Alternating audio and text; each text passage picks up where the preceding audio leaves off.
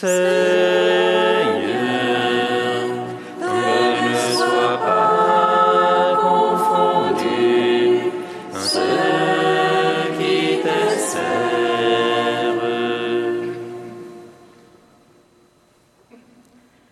Lecture du livre du prophète Daniel. En ces jours-là, Azarias, debout, priait ainsi. Au milieu du feu, ouvrant la bouche, il dit À cause de ton nom, ne nous livre pas pour toujours et ne romps pas ton alliance. Ne nous retire pas ta miséricorde à cause d'Abraham, ton ami, d'Isaac, ton serviteur, et d'Israël que tu as consacré. Tu as dit que tu rendrais leur descendance aussi nombreuse que les astres du ciel, que le sable au rivage des mers. Or nous voici, ô Maître, le moins nombreux de tous les peuples, humiliés aujourd'hui sur toute la terre à cause de nos péchés. Il n'est plus, en ce temps, ni prince, ni chef, ni prophète, plus d'holocauste ni de sacrifice, plus d'oblation ni d'offrande d'encens, plus de lieu où t'offrir nos prémices pour obtenir ta miséricorde. Mais, avec nos cœurs brisés, nos esprits humiliés, reçois-nous comme un holocauste de béliers, de taureaux, d'agneaux d'agneaux gras par milliers. Que notre sacrifice, en ce jour, trouve grâce devant toi, car il n'est pas de honte pour qui espère en toi. Et maintenant, de tout cœur, nous, te suivons, nous te craignons et nous cherchons ta face. Ne nous laisse pas dans la honte, agis envers nous selon ton indulgence et l'abondance de ta miséricorde. Délivre-nous en renouvelant tes merveilles. Glorifie ton nom, Seigneur.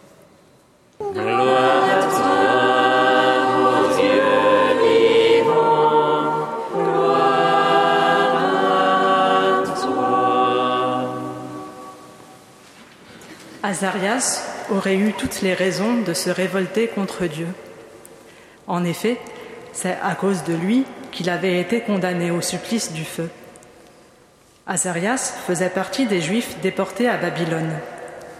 Le roi de Babylone, Nabuchodonosor, avait fait ériger une statue d'or et avait ordonné à tous ses dignitaires de se prosterner devant elle. Les dignitaires juifs, dont Azarias, avaient refusé, au nom de leur fidélité au commandement de n'adorer que Dieu. Ils avaient alors été condamnés. Et malgré leur profession de foi en une, inter- en une intervention divine pour les délivrer, Dieu n'avait pas empêché qu'ils soient jetés dans la fournaise. Cependant, même dans cette situation extrême, la confiance d'Azarias demeure inébranlable. Il continue à prier, debout, dans la position de l'espérance. Il se souvient du Seigneur, le Dieu de ses pères, Abraham, Isaac et Jacob. Comme descendant d'Abraham, l'ami du Seigneur, Azarias ne se retourne pas contre Dieu, mais il a l'audace de le prier encore, d'exiger de lui le salut, car il croit encore en sa fidélité à ses promesses. Comme descendant d'Isaac, le serviteur du Seigneur, Azarias ne se retourne pas contre les peuples étrangers, même celui qui le condamne, mais il reconnaît que si Israël est humilié, son péché n'y est pas pour rien. Il se souvient qu'Israël n'a pas voulu se contenter de sa vocation de peuple consacré au service, au culte du Seigneur, mais a voulu être comme tous les autres peuples. Comme, descend- comme descendant d'Israël, l'élu du Seigneur, Azarias ne se révolte pas contre lui-même, mais il prend courageusement acte de son état de pécheur et sait qu'il peut encore plaire à Dieu malgré sa pauvreté. Il sait que cette, élection est gratuite et sans retour, en dépit du péché. Il semble même qu'au fur et à mesure de sa prière, Azarias gagne en audace, en confiance. Tout d'abord confession de sa pauvreté sous le mode de la plainte, sa prière se fait demande suppliante et contrition, puis, dans une folle confiance, engagement à suivre le Seigneur et confession de foi en son intervention. Ce texte est porteur d'une grande espérance, d'une grande exigence aussi.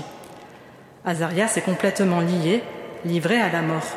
On pourrait croire qu'il n'est plus libre de rien. Et pourtant, il possède encore la plus grande liberté, la plus redoutable aussi, celle de poser le plus grand des choix, faire confiance à Dieu et consentir même sans comprendre, ou bien s'enfermer dans la rancœur et la haine de tout. Et il choisit la confiance et la bénédiction, il choisit la vie. Et son choix portera beaucoup de fruits, puisque non seulement il sera délivré de la fournaise avec ses compagnons, mais encore tout son peuple exilé gagnera la liberté d'adorer Dieu.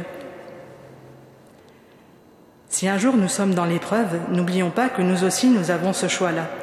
Il y a un instant où nous nous disons Est-ce que je balais tout d'un revers de main, Dieu et le reste, pour me venger? Est-ce que je m'enferme dans une attitude aigrie vis-à-vis de ceux qui ont malmené ma vie. Ou bien est-ce que je choisis de donner à Dieu une confiance aveugle et de rendre aux hommes le bien pour le mal? Ce jour-là, souvenons-nous que nous avons la liberté d'être vainqueurs du mal par le bien. Ainsi l'épreuve, même si elle nous brûle comme un feu, ne nous consumera pas, ne nous réduira pas au néant, mais nous purifiera en nous provoquant à la confiance éperdue, et fera de nous des signes de la présence de Dieu, comme l'était le buisson ardent. Nous entrerons alors dans l'attitude même du Fils de Dieu, qui a présenté, avec une violente clameur et des larmes, des implorations à celui qui pouvait le sauver de la mort, et a été exaucé.